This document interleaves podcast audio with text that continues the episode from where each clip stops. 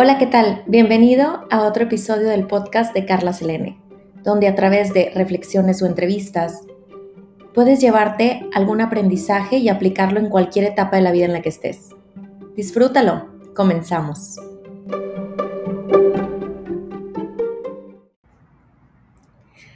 ¿Habías escuchado el tema o el término apego? Posiblemente lo has escuchado que es este sistema compuesto por su bebé y su cuidador, que en unos casos puede ser su mamá, el contacto materno, pero en otros casos puede ser solo un cuidador.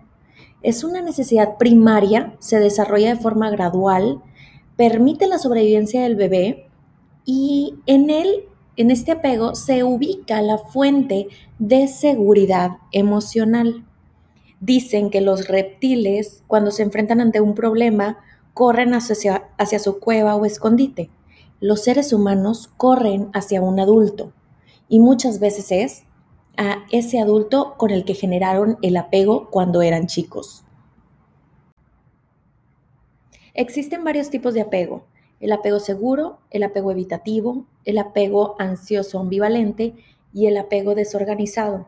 Si lo ponemos en escala, el apego seguro es prácticamente aquel niño que, pues, si tenía una necesidad, era, tenía una respuesta ante esa necesidad. Si el niño tenía hambre, alguien le daba de comer. Si el niño sonríe, alguien le sonríe de regreso.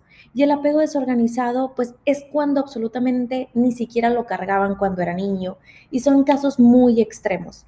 En el, en el Inter está el, el evitativo y el ansioso ambivalente. A veces reciben respuesta, a veces no.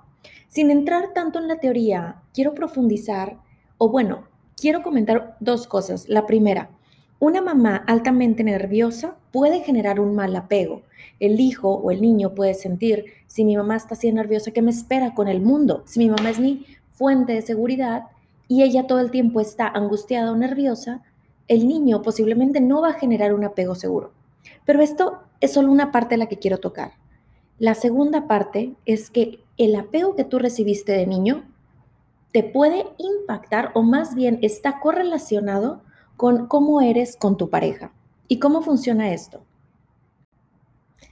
En los adultos, alguien que generó un apego seguro disfruta de la intimidad y cercanía en una relación, no vive con la preocupación de que su pareja vaya a dejarlo, se siente correspondido en el amor y la relación, en caso de ruptura acepta la, la separación, aunque duela, le gusta compartir tiempo con su pareja, pero también sabe darle su espacio.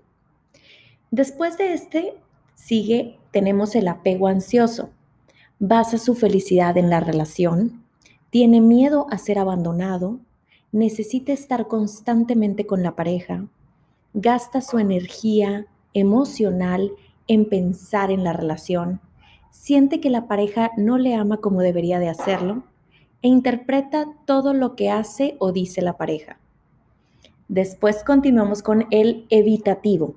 Este es distante y frío, teme al compromiso, le cuesta expresar emociones, da demasiado valor a la independencia y autonomía personal, la pareja no suele ser su prioridad y suele tener relaciones superficiales. Y por último, el desorganizado, que posiblemente podemos decir que este es un caso muy extremo, pero pues eh, tiene relaciones de amor, odio, relaciones conflictivas y dramáticas, es inestable y variable con altibajos emocionales. A veces parece que no hay conexión entre lo que hace y lo que siente. Por un lado tiene temor a ser abandonado, pero por el otro le cuesta tener intimidad. ¿Te identificaste con alguno de estos tipos de apego en tu relación? Ahora, ¿qué pasa si tengo un mal apego? ¿Cómo se corrige? Pues te platico que la teoría polivagal de Stephen Porges habla sobre que podemos tener, claro que sí, un mejor apego con nuestra pareja. Y esto es pasando por cuatro pasos, uno a la vez. Primero es generar seguridad, tienes que tener seguridad ante la otra persona. Si tú quieres tener una mejor relación con alguien, primero necesitas sentirte seguro con esa persona.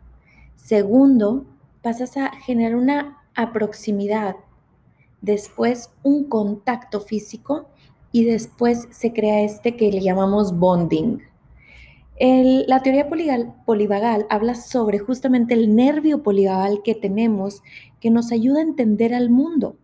Entonces, si queremos tener una mejor relación con alguien más para poder entender el mundo, necesitamos ir pasando por estos cuatro. Seguridad, a proximidad, tacto y bonding. Si trabajas la empatía, también trabajas la toma de decisiones, la inteligencia emocional, el CEO del cerebro, el control de impulso. Es eh, esperar turno, terminar lo que empiezas, empezar lo que tienes que hacer. Y, y aquí quiero compartirte un acróstico de la palabra empatía. E incluso te voy a dejar un link de una TED Talk de The Power of Empathy de Helen Rice. Ella describe en el acróstico que el empathy, la E es de eye contact, primero generas un contacto visual. La M es de muscles of facial expression, los músculos faciales que reflejan esa expresión que tenemos. La P es la postura, la A es de afecto, ese es el lenguaje emocional que tenemos. El T, la letra T es el tono de voz. La H es hearing the whole person, escucha a la persona de manera completa. Y la Y es tu respuesta, your response.